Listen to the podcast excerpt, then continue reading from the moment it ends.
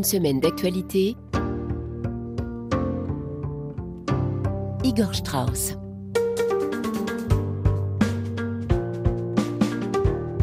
Bonjour, bienvenue, merci d'être au rendez-vous. En un peu moins d'une heure, nous allons revenir sur les événements marquants des sept derniers jours avec les reportages de la rédaction de RFI. Nous reviendrons entre autres sur l'émergence des partis d'extrême droite en Argentine et aux Pays-Bas.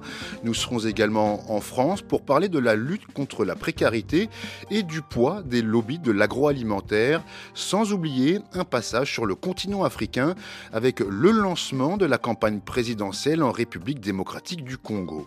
Et pour euh, commenter cette riche actualité, eh bien nous sommes en compagnie de notre invitée Anne Dugin, rédactrice en chef de la revue Esprit, vous le savez, une revue partenaire de cette émission.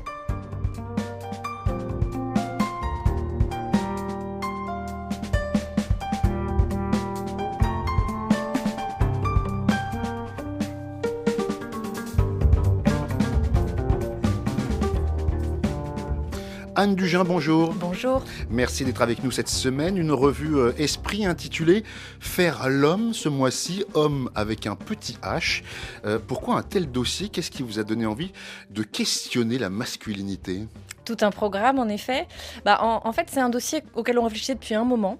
Il nous semble que ça fait plusieurs années maintenant que les questions de genre sont assez travaillées, questionnées, mais qu'on s'est davantage intéressé à ce qui se passait côté féminin, euh, avec notamment bah, l'émergence du féminisme, sa montée en puissance, euh, de ses revendications, la lutte pour l'égalité, contre les violences sexuelles, etc. Et on a peut-être moins porté attention à ce qui se passait du côté des hommes, qui est tout aussi euh, bouleversant, intéressant, important à prendre en compte dans l'évolution de nos sociétés. Et il nous semblait que finalement, la grammaire du masculin, comme on peut dire, se complexifie. Différentes manières euh, d'être homme aujourd'hui se font jour et ça nous, ça nous intéressait de nous y pencher. Alors vous posez la question, comment dépasser le masculin? Il y a un regard croisé de femmes sur euh, une masculinité plurielle et en mouvement, un article sur les larmes des hommes au cinéma, un autre passionnant intitulé Mère Nation et ses fils virils, où il est question eh bien, de la Russie et de la Turquie. C'est un dossier assez complet, hétéroclite, que vous nous proposez finalement là.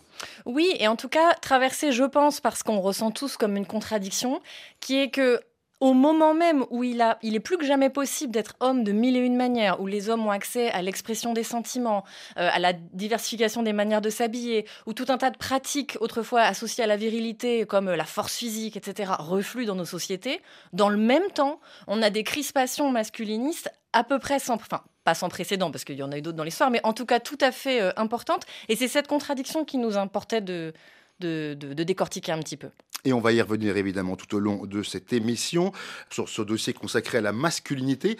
Mais tout d'abord, Anne si vous le voulez bien, on va revenir avec vous sur les principaux euh, événements de la semaine. Et on commence évidemment avec euh, la situation au Proche-Orient. Quatre jours de trêve et la libération euh, d'otages israéliens. Un soulagement pour les familles des détenus à Gaza. Mais une attente terrible et une crainte eh bien, que le nom de leurs proches ne figure pas sur la liste. À Tel Aviv, Cléa Brothers pour RFI. Un panneau avec la photo de sa mère Ditsa agrippée entre ses mains, Neta Eman est posté devant le ministère de la Défense. Elle y manifeste quasiment tous les jours. Elle a le regard fatigué et la voix lasse. C'est horrible. Vous vous sentiriez comment si c'était votre mère? C'est terrible. C'est de la terreur psychologique. Je n'ai pas d'autre mot pour le décrire. Parce qu'ils nous ont dit, il y a un accord. Le gouvernement a voté un accord. Ils nous ont dit qu'on aurait les premiers noms mercredi soir et qu'ils seraient relâchés jeudi. Aucune raison donnée depuis. Sa mère a 84 ans, elle rentre dans les critères délibérables. J'espère qu'elle sera sur la liste, car ils nous ont dit qu'il y aurait 12 femmes âgées et c'est l'une des plus âgées. Donc j'espère. Mais je tiens à dire que ce n'est pas grave si ce n'est pas ma mère, si ce sont d'autres personnes. Nous devons libérer tous ceux que nous pouvons. Lorsque la liste des noms des personnes qui seront libérées a été donnée, Neta Eman a reçu un coup de fil, s'est renfermé et a cessé de parler. La trêve entre le Hamas et Israël est donc effective depuis vendredi matin. Elle doit permettre l'entrée dans le territoire d'une aide humanitaire essentielle pour la population civile, mais les produits autorisés par Israël sont des produits de toute première nécessité. Jean-François Corti est le vice-président de Médecins du Monde, une organisation médicale présente dans la bande de Gaza. Il est au micro de Guilhem Deltaï potentiellement de l'eau, des médicaments, de la nourriture, euh, voire du fioul pour euh, certains hôpitaux euh, notamment. Pour rappel, c'est deux tiers des hôpitaux qui ne fonctionnent plus, qui n'ont notamment plus de médicaments, mais qui n'ont plus de fioul, ça veut dire plus d'électricité puisque le circuit général est coupé.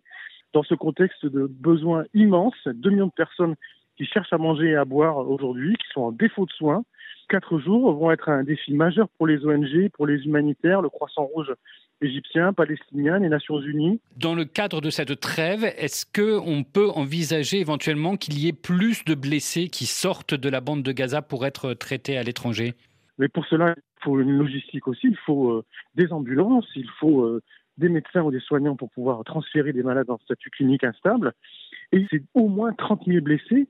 Et il faut y ajouter tous les malades chroniques euh, qui ont, ont besoin d'un suivi médical. Donc, en quatre jours, compte tenu du nombre de malades et de blessés dans la plupart des hôpitaux qui ont besoin de transférer ces patients parce qu'ils ne peuvent plus les prendre en charge, eh bien, il y a un défi euh, monstrueux euh, avec une faisabilité euh, très réduite. Anne Dugin, une trêve, des otages libérés, un immense soulagement évidemment pour eux et leurs familles, mais ça ne règle pas le problème, loin de là. Ah, loin de là, en effet. Bon, la société israélienne fait face à un dilemme moral particulièrement aigu autour de cette question des, des otages, qui et serait prioritaire et du choix des otages, euh, qui est qui est prioritaire euh, sur qui? Il faut rappeler que le, la question de la prise d'otage, c'est quelque chose qui a ponctué euh, l'histoire de, la société euh, israélienne. C'est pas la première fois qu'ils sont confrontés à ces questions. À la différence d'autres pays, ils ont clairement réglé la question de savoir s'il était légitime ou pas de tout faire pour les ramener à la maison. La société israélienne a toujours considéré que ça devait être ça la priorité. Mais face à une prise d'otage de cette ampleur et dans ce contexte-là, évidemment, des questions, euh, nouvelles se posent. Et évidemment, ils attendent avec impatience et soulagement le retour de, de, de la plupart d'entre eux, mais euh, tout ça reste sur des charbons ardents. Est-ce un camouflet pour Benjamin Netanyahou qui avait euh, déclaré vouloir éradiquer le Hamas et qui doit négocier aujourd'hui avec lui?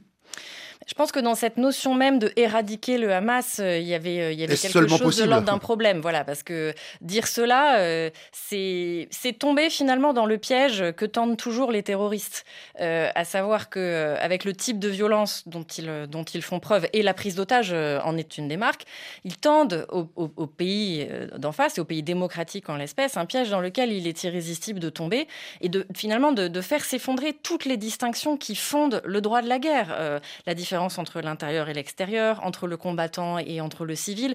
Tout ça n'a plus cours quand il s'agit de lutter contre le terrorisme et d'éradiquer un mouvement euh, terroriste. Et je crois que ce à quoi la société israélienne fait face, c'est réellement le, risque de perdre son âme, de, glisser sur la pente euh, qui est celle sur laquelle euh, l'attendent des mouvements autoritaires, terroristes, qui, n'ont faire ni, ni, de la démocratie ni de leur propre peuple. Dans la revue Esprit de ce mois-ci, donc, Denis Beauchard, qui est ancien diplomate, diplomate, conseiller pour l'Afrique du Nord et le Moyen-Orient euh, à l'Institut français des relations internationales, eh bien, il se questionne sur un possible embrasement du Moyen-Orient. Euh, est-ce que cela vous semble possible, probable? Possible ou probable, euh, je ne sais pas, possible à, tout le moins. Euh, Denis Bochard a écrit cet article euh, très à chaud, hein, en réalité, sur, sur l'événement. Il y a toujours un petit délai de fabrication du numéro, donc ce texte, il a été écrit juste après. Et évidemment, Denis Bochard avait en tête ce qui pouvait se passer au nord avec le Liban, la question du jeu qu'allait jouer ou pas l'Iran dans, dans, dans, cette situation, et à minima, l'idée d'une déstabilisation complète de la région. Bah, pour lui, au fait, la, la Cisjordanie est quadrillé par Tsahal, donc à peu près sous contrôle. Euh, le Hezbollah n'a pas intérêt, hein, toujours selon lui, à intervenir militairement. En revanche, il voit une vraie menace avec euh, l'Iran. Alors, il voit une vraie menace avec euh, l'Iran, mais depuis que cet article a été écrit en Cisjordanie, la situation est quand même très tendue. Hein. On, ne, on, ne, cesse d'en parler et que de, nouveaux heurts et, et, pourraient, pourraient éclater de ce côté-là. Oui, Denis Beauchard fait le constat d'une déstabilisation majeure dans une région qui était déjà en proie, à- à- voilà, à un- sinon au chaos, à une situation plus qu'explosive euh, auparavant, et qu'en tout cas, euh, ce qui s'ouvre là, bah, c'est comme, euh, comme on le dit maintenant euh, suffisamment souvent, euh, le, le caractère incontournable du retour de la question palestinienne euh, autour de l'avenir de cette région. Un avenir plus qu'incertain. Euh, il le rappelle d'ailleurs, hein, Denis Bochard. Euh, quelle issue au conflit? Euh, Parce que éradiquer le Hamas ou le Hezbollah, on l'a dit, ça paraît irréalisable. Occuper Gaza est un défi redoutable. Voilà, quelle solution maintenant? Alors, euh, je pense que Denis Bochard fait partie de ceux qui, euh, comme, euh, comme beaucoup à la revue Esprit, n'ont pas renoncé à l'idée qu'à un conflit comme celui-là, il doit exister des solutions politiques. Et qu'il faut absolument se garder de l'idée qu'on est dans un conflit religieux ou civilisationnel ou autre qui, par définition, finalement, n'ouvre la porte qu'aux morts qui répondent aux morts et à la souffrance qui répond à la souffrance. Maintenant, une fois qu'on a dit ça, on n'a pas dit grand-chose dans la mesure où les solutions politiques qui étaient sur la table plus, enfin, plus ou moins concrètes encore, elles Deux s'éloignent de plus en plus. Voilà, la solution à deux États euh, paraît euh, plus compliquée que jamais euh, maintenant qu'Israël a, a- a été victime d'une telle violence. L'idée Et, d'avoir et qu'elle penche clairement vers l'extrême droite, du coup. et, et qu'elle penche clairement vers l'extrême droite. L'idée d'un État binational est, est- est moins envisageable que jamais pour, pour la même raison. Bah, ça créerait de l'apartheid, hein, selon Denis Bochard. Bah oui, puisque dès lors que, dès lors que l'État israélien ne reconnaîtrait pas une égalité de conditions citoyenneté entre, euh, entre les citoyens arabes et les autres, de fait, euh, on, glisserait vers une situation qui est celle de l'apartheid et que Denis Bochard a vu venir depuis avant. euh, depuis, a- il l'a, il l'a- je dis ça parce qu'il l'a évoqué ces questions dans d'autres articles précédents dans la revue. Entre, entre rester cet État et, et- rester une démocratie, Israël pourrait devoir choisir.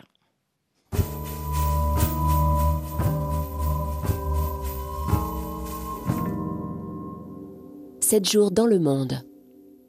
En Argentine, Javier Milei est donc le nouveau président de la République. L'économiste ultralibéral et anti-système l'a emporté dimanche sur le centriste Sergio Massa avec 56% des voix, une victoire sans appel que ses partisans ont célébré devant son QG de campagne à Buenos Aires.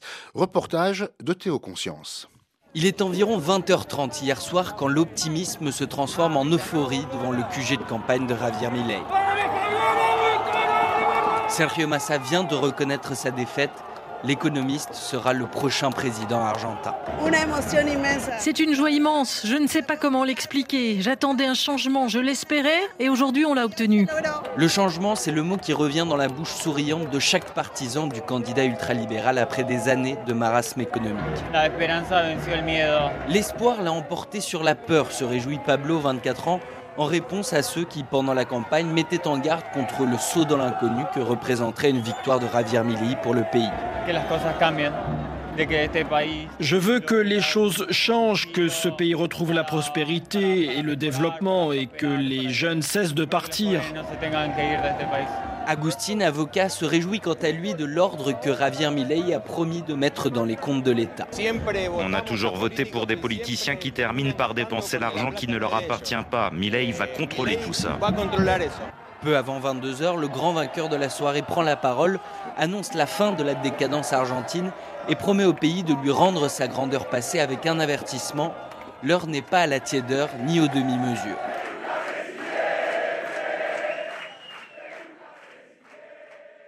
Au lendemain de la victoire de Javier Milei, une partie de la population aussi entre désillusion et inquiétude face au visage que pourrait prendre l'Argentine ultralibérale que promet le président élu. Témoignage recueilli par Théo Conscience à Buenos Aires. Malgré un lundi férié ensoleillé, l'ambiance était morose à Chacarita hier. Alejandro, analyste de données de 40 ans, est un habitant de ce quartier de Buenos Aires où Sergio Massa est arrivé devant Javier Milei dimanche. J'espérais que l'Argentine n'allait pas faire le choix du néolibéralisme qu'elle a déjà essayé dans les années 90 et pendant la dictature militaire des années 70 et qui ont été des époques de désindustrialisation, de chômage et de pauvreté. Au-delà de la politique ultralibérale que Javier Milei a promis de mettre en place, c'est son négationnisme latent des crimes de la dictature dictature militaire qui inquiète Rossa, productrice audiovisuelle. Ce discours qui consiste à justifier la dictature militaire réveille des fantômes du passé et ne m'inspire pas confiance. Nicolas, chercheur en sciences sociales, pense que la présidence de Javier Milei pourrait provoquer des dégâts y compris au-delà des frontières argentines. Il nie explicitement le changement climatique, donc on peut s'attendre à ce qu'il démantèle les politiques de transition énergétique. Ce qui est une mauvaise chose pour nous, mais aussi pour tous les habitants de la planète. Climato-sceptique, opposé au droit à l'avortement, ennemi autoproclamé de la justice sociale, si Javier Milei a remporté une victoire sans appel dimanche, pour de nombreux Argentins, son élection ouvre néanmoins une période de grande incertitude pour le pays. Autre coup de tonnerre, mais de l'autre côté de l'océan Atlantique, cette fois-ci, avec la victoire surprise du parti d'extrême droite de Gerd Wilders aux Pays-Bas. L'espoir des Pays-Bas est de récupérer notre pays, que les Pays-Bas redeviennent néerlandais, que le tsunami de l'asile et de l'immigration soit limité, que les gens aient à nouveau plus d'argent dans leur portefeuille que ce que nous dépensons depuis des décennies pour des absurdités, que la sécurité soit rétablie aux Pays-Bas, que les soins de santé soient remis en ordre. Et les espoirs de toutes ces personnes, 2 millions de personnes qui ont voté pour le PVV aujourd'hui, nous ferons de notre mieux pour les réaliser. Le PVV veut coopérer avec les autres partis grâce à cette belle position avec 35 sièges qui rend totalement impossible de nous ignorer. Nous voulons gouverner et avec 35 sièges, nous allons gouverner. Le PVV va le faire.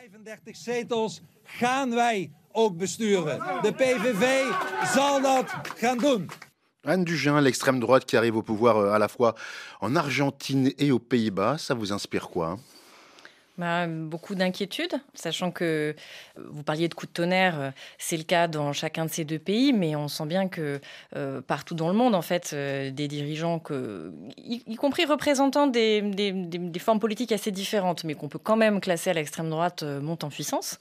en Europe et ailleurs. sur le continent américain, il y a eu le, précédent Trump, il y a eu Jair Bolsonaro, et, maintenant ça se poursuit. En Europe, il y a des élections qui arrivent qui laissent penser que l'extrême droite sera euh, au plus haut euh, sur le continent. Donc beaucoup d'inquiétudes. Javier Milei donc, a fait campagne sur un programme de restriction de nombreux droits humains, euh, en particulier ceux des femmes. Il a notamment promis d'abroger la loi légalisant l'avortement et de supprimer le ministère des femmes.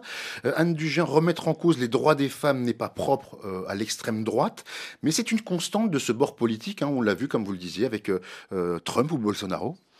Oui, toutes, ces, forces qu'on voit monter euh, ont en commun d'être furieusement conservatrices sur un plan social et culturel et il y a, différents groupes qui sont euh, l'objet de leur vindicte. On pense évidemment aux, personnes migrantes euh, qui, les obsèdent euh, tous, mais les femmes et plus largement les minorités sexuelles, les, militants LGBT notamment, sont, sont leurs cibles au nom, euh, et c'est là qu'on rejoint le thème de notre dossier que vous évoquiez euh, tout à l'heure, au nom d'une certaine idée du déclin euh, qu'ils prétendent combattre, et dans lequel une masculinité triomphante apparaît comme le remède. Ça, ils l'ont effectivement tous en commun.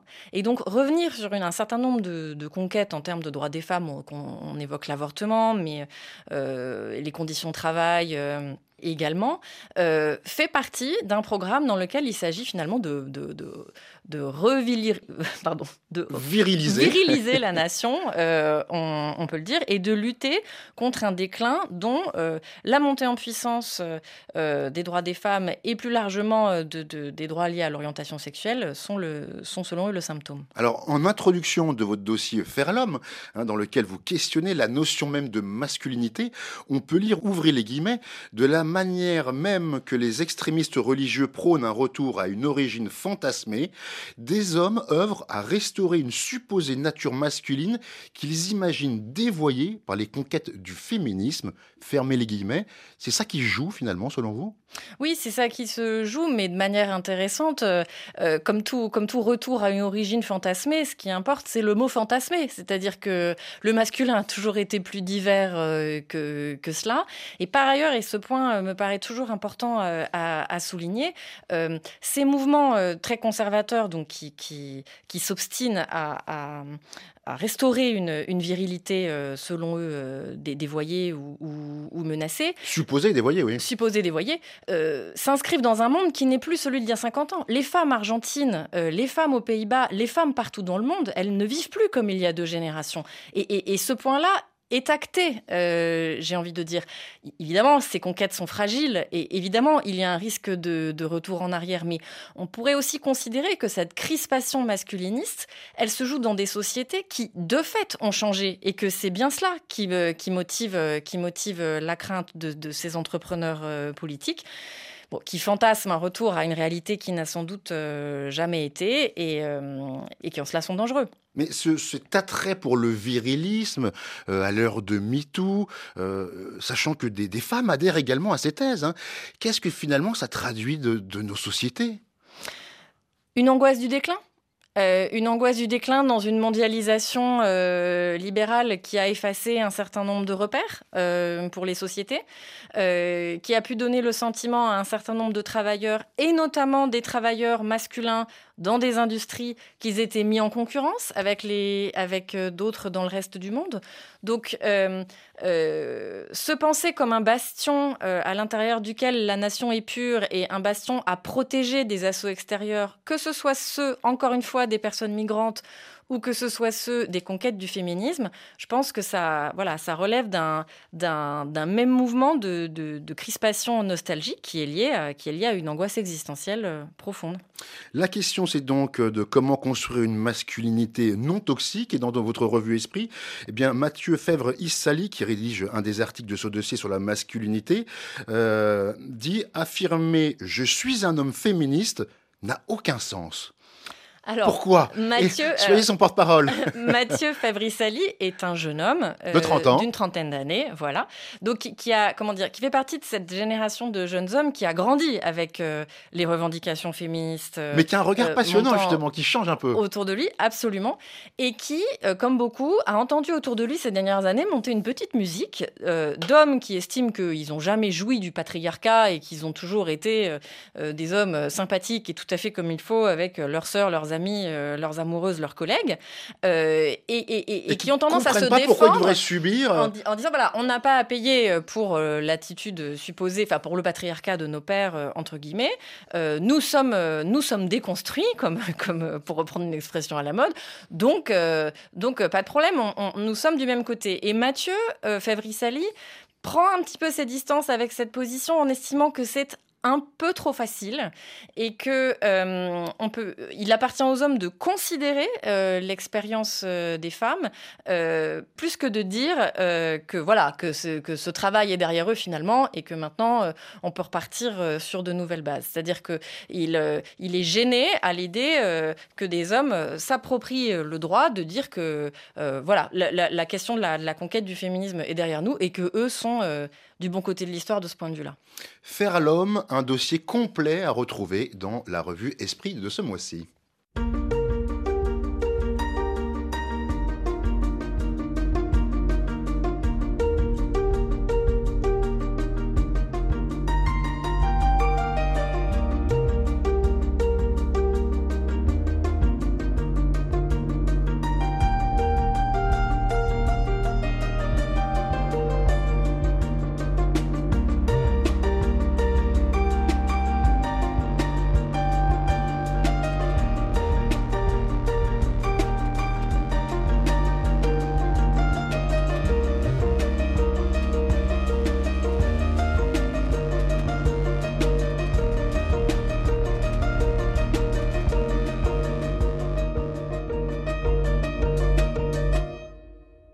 Jours en France.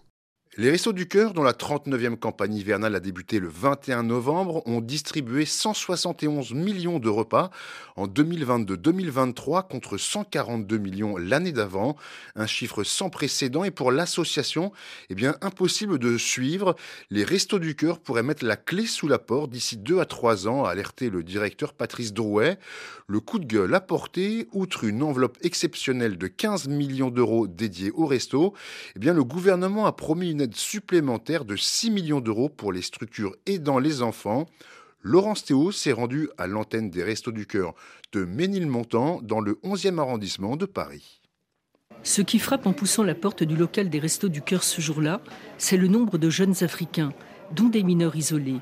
Ils sont au coude à coude, se réchauffent avec un gobelet de café fumant. Dehors, ils ont affronté une pluie battante. L'emblématique petit cœur rose des restos épinglé sur le pull pour l'une, chemise blanche sur pantalon noir pour l'autre. Edith et Emmanuel sont bénévoles. Oui, ce sont des jeunes euh, Africains, des très jeunes Africains qui arrivent alors de Guinée. Moi j'en ai beaucoup, beaucoup, de Guinée, Côte d'Ivoire. Des très très jeunes, c'est Guinée. Et ça, c'est vraiment depuis cet été. Un autre élément qu'il faut souligner, c'est que ces jeunes, il y en a beaucoup vraisemblablement qui sont arrivés récemment, mais ils sont arrivés aussi chez nous parce qu'il y avait des associations qui s'occupaient des jeunes mineurs et qui ont fermé faute de moyens. Faute de moyens, c'est important de souligner ça aussi, c'est que les associations s'appauvrissent et c'est bien là tout l'enjeu. En 2021, jusqu'à 190 personnes étaient accueillies chaque midi dans ce local de Ménilmontant. Aujourd'hui, elles sont 350. On a des difficultés d'approvisionnement puisque aujourd'hui, euh, la situation financière des Restos du Cœur euh, fait qu'ils restreignent un peu et nous, on nous a annoncé qu'on ne pouvait pas nous envoyer plus de 280, 290 repas chauds par jour. Bonnet en laine, main dans les poches, blouson zippé jusqu'en haut et basket au lacet serré, faute de domicile, s'entoche d'y habiter dans ses vêtements. Le jeune Guinéen, qui a fui son pays, vient tous les jours. On le croise au sous-sol, là où sont installées les tables. Il vient de manger à grosses bouchées un bon risotto au lardon de volaille. On a faim. Beaucoup de jeunes même, ils vivent dans la rue. Moi-même, qui vous parle là, je vis dans la rue. Il fait froid et puis il pleut encore.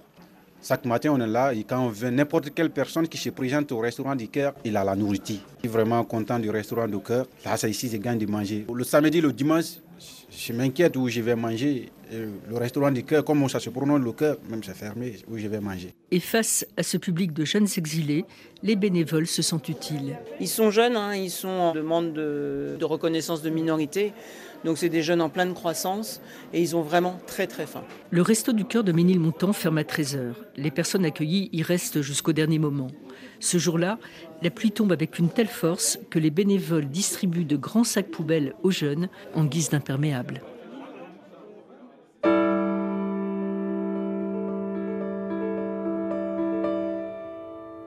Une semaine d'actualité.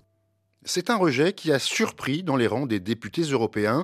Mercredi dernier, le Parlement de Strasbourg a rejeté un projet législatif visant à réduire de moitié l'usage des pesticides dans l'Union européenne d'ici à 2030. Un camouflet pour les députés écologistes qui ont finalement voté contre après l'adoption des amendements présentés par la droite et l'extrême droite qui visaient à affaiblir considérablement ce texte. Romain Le Maresquier. Coup de tonnerre dans l'hémicycle de Strasbourg. Le projet qui visait à réduire l'utilisation et les risques qu'engendrent les pesticides d'ici 2030 a tout simplement été enterré après le vote des députés. Un rejet rendu possible grâce aux voix des élus écologistes et de gauche qui ne voulaient pas d'un texte vidé de sa substance. Une défaite dans les rangs des Verts et des élus de gauche, mais une victoire pour les conservateurs qui s'y opposaient, comme le détaille Yann Sander, eurodéputé Les Républicains et membre du Parti populaire européen. Je voudrais euh, d'abord me féliciter parce que notre famille politique est la seule qui a réalisé un travail avec responsabilité. Dès le départ, nous avons toujours dit que ce texte était mal ficelé et qu'il mettait en danger la production alimentaire et agricole. Et nous nous sommes mobilisés et nous avons construit une majorité avec un certain nombre d'autres députés européens pour lever ces contraintes. Au final, le texte a été euh, complètement euh, rejeté, ce qui veut bien dire que le texte est été problématique et mal préparée dès le départ. Retour donc à la case départ pour ce texte qui se voulait comme l'un des plus importants de cette législature, un projet qui s'inscrivait dans la continuité de la loi sur la restauration de la nature adoptée en juillet dernier, une loi qui elle aussi avait été considérablement affaiblie après l'adoption de nombreux amendements déposés par le camp conservateur des inégalités qui se creusent en France, Anne Dugin. Vous aviez d'ailleurs consacré une lettre d'information à, ce sujet. Euh, qu'est-ce qui en est ressorti? Oui, c'est la semaine dernière qu'on s'intéressait en particulier à ce sujet parce que la parution des chiffres euh, de l'INSEE euh, inégalité pauvreté 2021, donc il y a toujours un peu de décalage par rapport aux chiffres de la pauvreté, faisait état d'une augmentation de la pauvreté et du creusement des inégalités. Et la même semaine, euh, on avait aussi de mauvaises nouvelles sur le front du chômage. Euh, mmh. et, et, bon, ce cumul de mauvaises nouvelles sur le plan économique et social interroge. Alors votre son évoquait effectivement ces associations qui voient bien hein, que de plus en plus de gens poussent leurs portes.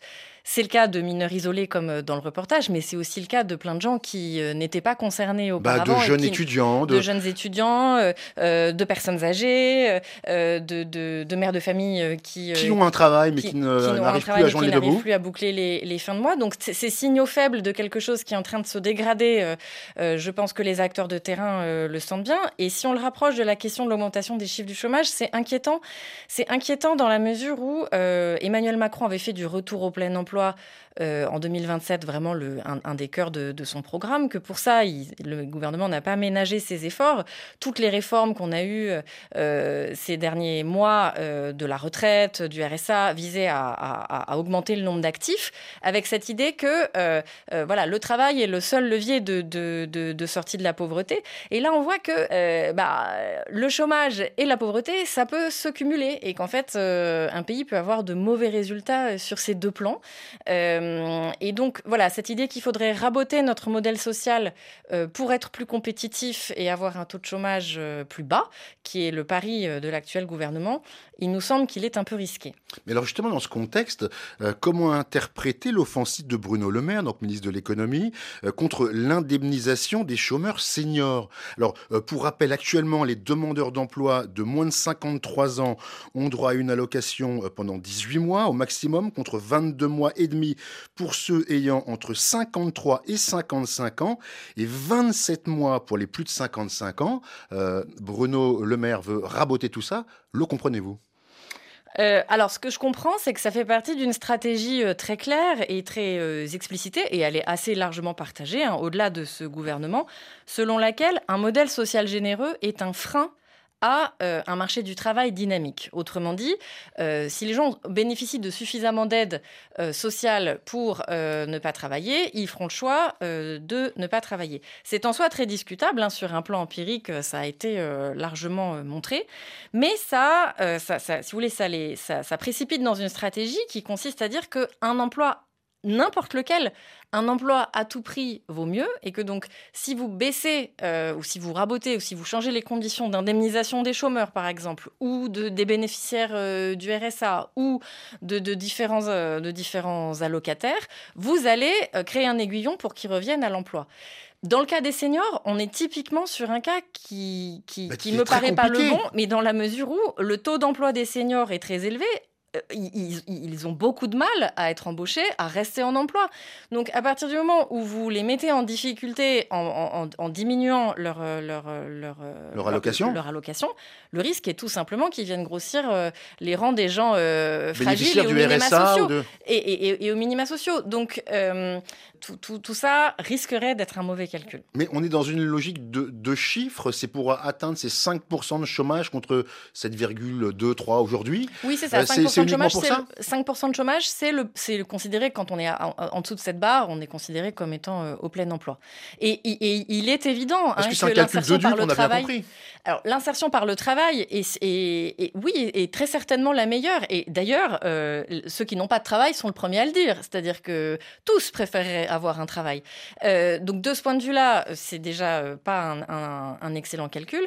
Mais si vous ajoutez à cela le fait que ces personnes-là euh, de toute façon, tout le monde ne peut pas s'intégrer sur le marché du travail. C'est pas en les fragilisant et en finalement mettant en difficulté les travailleurs les plus fragiles qui eux aussi voient aussi le spectre de la pauvreté se rapprocher s'ils perdent leur travail.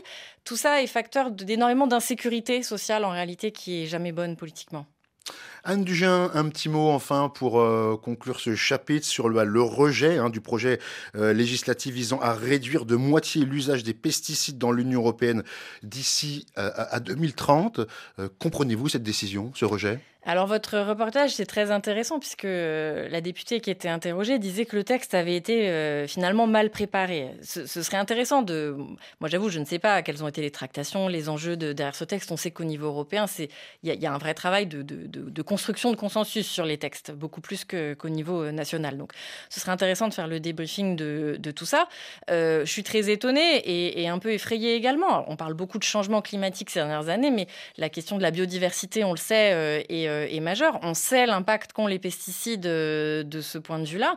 Et je crois que l'Union européenne aurait beaucoup à gagner à, s'affirmer comme un espace qui propose justement un modèle agricole durable par rapport à d'autres euh, régions du monde. Je crois même qu'à terme, c'est ça qui la rendrait véritablement compétitive. Donc c'est voilà, c'est un peu confondant. On, peut se dire aussi que voilà, les lobbies agroalimentaires sont décidément puissants s'ils ont s'ils ont réussi à, à, faire en sorte qu'un tel texte ne soit pas adopté. Je crois que ça doit euh, remobiliser les forces euh, voilà, qui veulent articuler la question écologique et la question sociale au niveau européen. Comment les remobiliser? Parce que après le, bah, l'épisode des néonicotinoïdes, pareil, hein, euh, dont on a autorisé justement l'utilisation sur un plus long terme, cette décision sur les pesticides, elle vient encore renforcer les destructeurs de l'environnement finalement. Absolument. Mais écoutez, je pense qu'une des voies pour ça est que euh, la société civile euh, joue son rôle également du côté euh, des associations environnementales pour faire valoir une expertise scientifique qui ne soit pas celle qui est promue par, les grandes multinationales.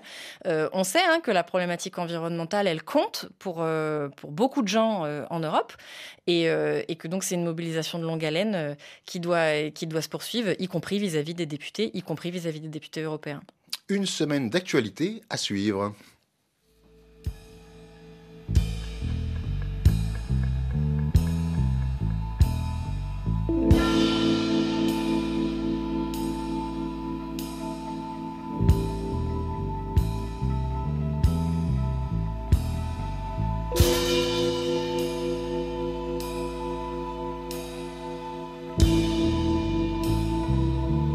Pour nous écrire par courriel, semaine.actu.rfi.fr.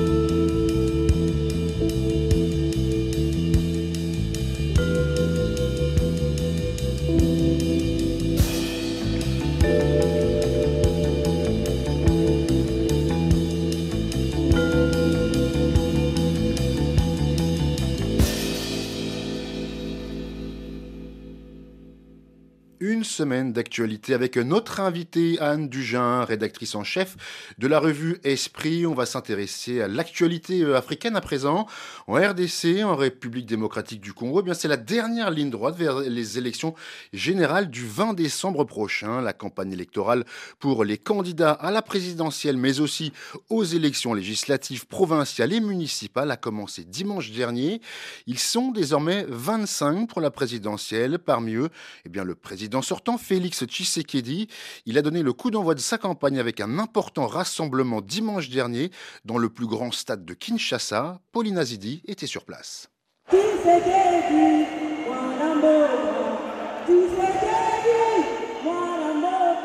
C'est devant un stade des martyrs plein que le président sortant a officiellement lancé sa campagne, un discours de 45 minutes dans lequel il est longuement revenu sur son bilan, ses réalisations.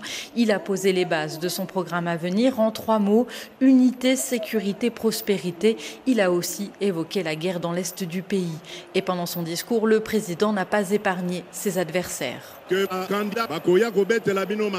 Les autres candidats, ils viendront vous raconter des histoires parce que parmi eux, il y en a qui ont été au pouvoir et qui n'ont rien fait. Ils n'ont construit aucune route, aucun hôpital, aucune école. N'écoutez pas ces mensonges. Ils sont destinés à prendre le pays pour le vendre aux étrangers. Un discours offensif qui a beaucoup plu à ses sympathisants. Il a présenté d'abord un bilan que nous, la population, nous jugeons ce bilan comme un bilan qui est vraiment positif, vu là où nous venons. Je suis vraiment très contente. Le président a bien parlé, il était vraiment inspiré. Le président poursuit sa campagne en se rendant dans le Congo central. Et pendant ce temps-là, toujours en RDC, l'opposant Moïse Katumbi, l'un des principaux challengers au président sortant Félix Tshisekedi, a donné le coup d'envoi de sa campagne à Kisangani, ville du nord-est du pays. Envoyé spécial sur place, Pascal Moulégois. Milliers de partisans mobilisés attendaient Moïse Katumbi sur la place de la poste à Kisangani. Les candidats d'abord remerciaient ses pères candidats Matata Mpogno, Seth et Franck Diongo qui se sont désistés en sa faveur tout en espérant que d'autres suivront. Il a promis d'en finir avec l'insécurité à travers les pays avec uniquement l'armée congolaise sans intervention étrangère. En quelques mois, nous allons finir la guerre. Le budget de l'armée est passé à 1 milliard. Est-ce qu'ils ont fini la guerre? Cinq ans sont passés, ils n'ont rien fait. Mais nous allons finir cette guerre avec nos militaires. Il parle de candidats de l'étranger, mais c'est bien lui qui a recruté les mercenaires étrangers, au lieu d'augmenter les salaires des militaires et renforcer les capacités de l'armée et de la police. Moïse Katumbi n'a pas hésité à émettre des critiques contre le pouvoir de Tshisekedi, un régime selon lui des promesses non tenues. Pour l'opposant et ses partisans, la situation sécuritaire, économique et sociale s'est détériorée ces cinq dernières années. Nous avons besoin de changements pour notre pays et pour notre province aussi. Il nous a promis beaucoup de choses. Il nous a promis la sécurité, mais jusqu'à aujourd'hui, la guerre continue à l'Est. Il n'y a pas la sécurité. Il nous a promis le travail. D'ailleurs, comme je suis ici, je suis un chômeur, il n'y a pas de travail. C'est pourquoi nous avons besoin de changements. Dans son projet de gouvernance, Moïse Katoumi prévoit un budget quinquennal de plus de 140 milliards de dollars avec des projets réalisables grâce à la lutte contre la corruption et la diversification de l'économie. Autre sujet, le programme alimentaire mondial alerte du risque d'arrêt imminent de son aide alimentaire au Tchad, faute de financement. Le PAM a besoin de 185 millions de dollars pour les six prochains mois, faute de quoi eh bien, les livraisons de nourriture à près d'un million quatre cent mille réfugiés ne pourront être assurées sur le sol tchadien. Enrico Posili, directeur adjoint du PAM, est au micro de François Mazet. On a cette nouvelle vague de réfugiés, plus de 500 000 personnes qui ont traversé la frontière. Ça constitue en effet une des plus grandes populations réfugiées dans le continent. Et donc, on a vu plus de réfugiés et à partir du début de la crise en avril 2023 que dans les 20 années précédentes. Donc, c'est une grande crise. Ces gens ont traversé la frontière dans des endroits, en effet, où il n'y a pas de services, il n'y a pas de, des infrastructures. Donc, même pour amener donc euh, l'assistance alimentaire là-bas, c'est un grand challenge logistique. Mais ça va s'ajouter en effet à des crises multiples dont les pays faisaient déjà face. Donc, on a déjà dû suspendre l'assistance aux déplacés dans la région du lac, mais aussi à toute une série de catégories de réfugiés qui étaient déjà dans les pays, notamment les réfugiés de la République centrafricaine, du Cameroun et aussi du Nigeria. Donc, on parle déjà de centaines de, de milliers de personnes Anne Dugin, euh, dans le numéro du mois de novembre de la revue Esprit, Pierre Micheletti, membre de la Commission nationale consultative des droits de l'homme et administrateur euh, de SOS Méditerranée, signe un article sur la nécessité eh bien, de bien financer l'aide humanitaire. Il s'insurge contre l'inertie des gouvernements européens face aux drames qui se succèdent en Méditerranée. Euh, drames en Méditerranée, drames au Tchad et ailleurs. Les cris sont plus nombreuses, plus longues, plus graves. Il est temps de revoir euh, le financement de l'aide humanitaire tout à fait. Donc l'article que vous citez de Pierre Micheletti, il porte sur l'espace méditerranéen, mais il met en lumière ce qui sont selon lui des difficultés structurelles euh, de cette aide qui est euh, chroniquement et largement déficitaire. Euh, les Nations Unies estimaient en 2022 que le besoin de financement il est de 52 milliards de dollars et bah, et on est loin du compte. Souvent, souvent on n'y est pas.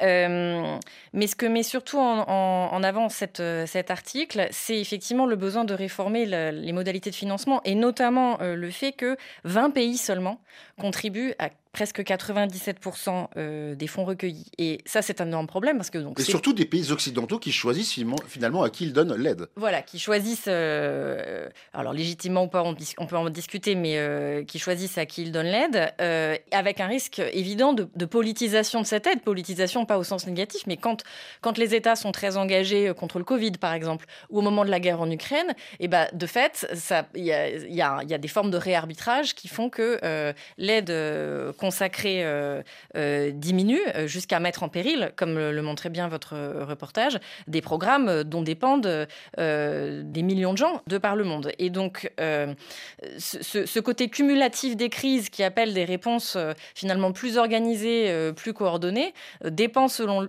implique selon lui qu'on réforme réellement le, le, fonctionnement de ce système en allant chercher l'argent là où il est. Et de ce point de vue-là, il est, il est très clair dans, dans, son article en expliquant qu'il faut réformer la fiscalité internationale et notamment des multinationales pour euh, réorienter en fait un certain nombre de fonds euh, vers ces enjeux, que des actionnaires soient sensibilisés aussi euh, à ces sujets pour dégager une manne suffisante.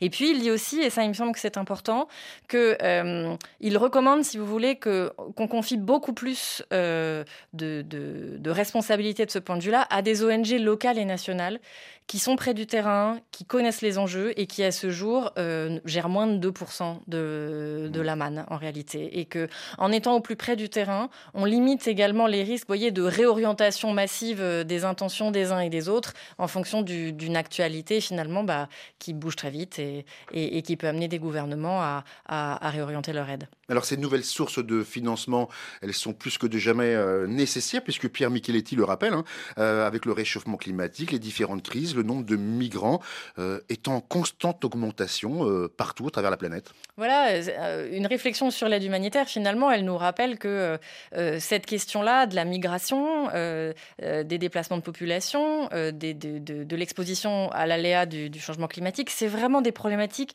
globales, massives, qui vont se poser à très très grande échelle dans les années qui viennent. Et, pour y faire face, il faut penser les solutions à ce niveau-là également.